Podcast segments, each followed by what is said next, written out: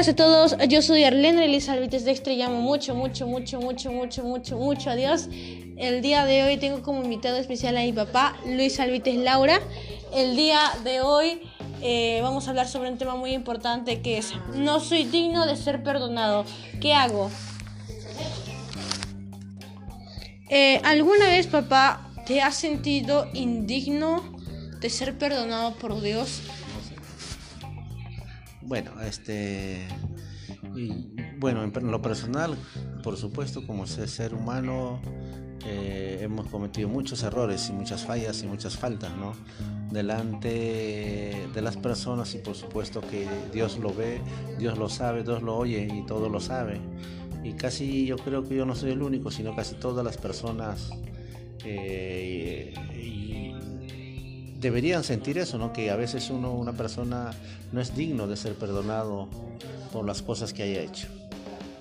Y yo me he sentido de esa manera, sí, de una otra manera que las faltas que he cometido, los errores, que verdaderamente son un pecado delante de Dios, uno se siente pues mal.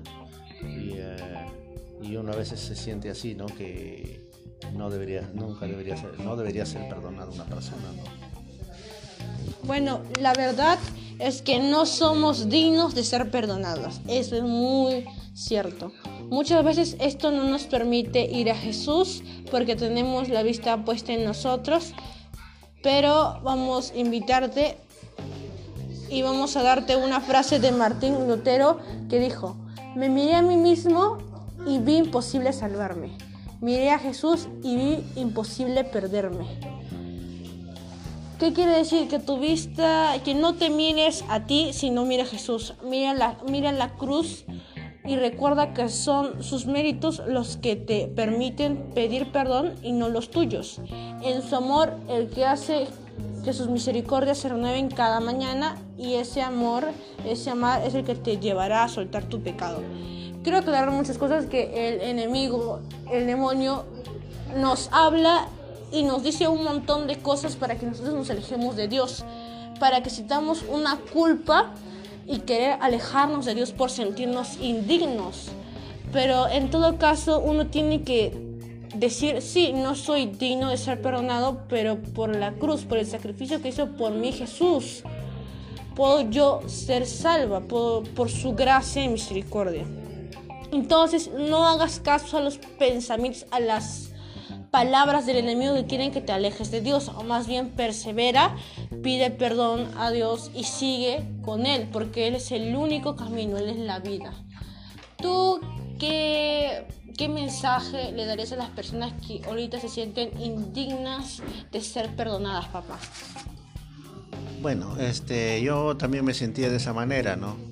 Eh, humanamente, pues eh, me sentía indigno y pues la única manera de, de, buscar pues este, ser perdonados es verdaderamente buscar a, Jesús, quien él mismo se entregó por amor a sí mismo y por amor a nosotros, para que podamos ser nosotros limpios eh, y, y no tener culpa de nada porque Él mismo dice que llevó a la cruz todos nuestros pecados, todas nuestras faltas, todos nuestros errores, todo lo que hayamos cometido, eh, lo más terrible que haya sido, pues Dios con su eterno amor al ir a la cruz, pues Él mismo borró todos nuestros pecados, lo echó, dice, al fondo del mar, que Él, hasta Él mismo, dice, eh, con, ese eterno amor eh, nos perdonó.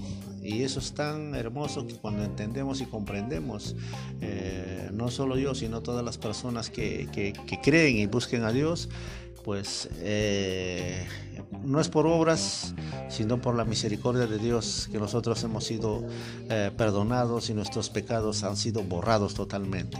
Es bueno, hermoso, pues ahora entendemos que eh, a pesar de todas cosas como seres humanos, mientras que estemos aquí en la tierra, pues cometeremos errores y faltas delante de los ojos de Dios y de los hombres, pero el que va a sanar y va a perdonarnos nuevamente, eh, como dice la escritura nuevamente, ¿no? Que cada mañana, si nosotros nos acercamos a Dios de todo corazón, su misericordia pues derramará sobre nuestras vidas y Él nos perdonará para que nosotros podamos empezar un nuevo día, un nuevo reto delante de Dios eh, y pues ese Padre tan maravilloso eh, nos perdona y nos limpia con la sangre bendita de Jesucristo. Como también su palabra, no veremos el rostro de Cristo si no vivimos una vida en santidad. Quiero que si ahorita tú estás cometiendo eh, pecados, estás fallando en contra de Dios, conoce a Dios, ámalo, ponlo siempre en primer lugar y vas a ver que si Él está en el primer lugar, no habrá ningún pecado que te aleje de Él. No habrá ninguna falla que te aleje de su amor y podrás vencer el pecado porque Jesús te hizo libre. Él rompió toda cadena y murió por ti en la cruz. Quiero que recuerdes que una vida en santidad agrada y complace a Dios. Como dice, ¿no? Eh, Dios derramó por nosotros su sangre preciosa, entregó su Hijo unigénito a Jesucristo y es por eso que nosotros estamos aquí.